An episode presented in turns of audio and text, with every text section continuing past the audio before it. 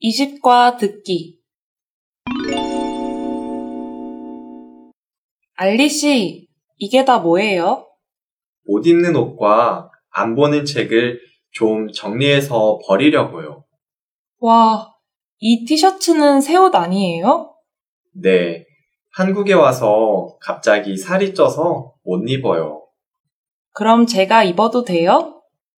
물론이죠. 이걸 다 버릴 거예요? 네. 재활용 쓰레기 분리하는 날 버리려고 해요. 그냥 버리지 말고 중고 매장에서 팔거나 필요한 사람에게 주는 게 어때요? 저는 어떻게 하는지 잘 모르는데요. 여기 중고마켓 앱으로 들어가서 등록하고 중고 거래를 하면 돼요.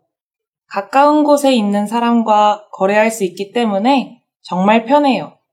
아, 그래요? 지금 바로 앱을 깔아야겠네요. 안 쓰는 물건 사진과 함께 설명을 올리면 필요한 사람들이 연락을 해요. 새 상품도 팔 수 있고 사고 싶은 물건도 싼 가격에 살 수 있기 때문에 저는 자주 이용해요.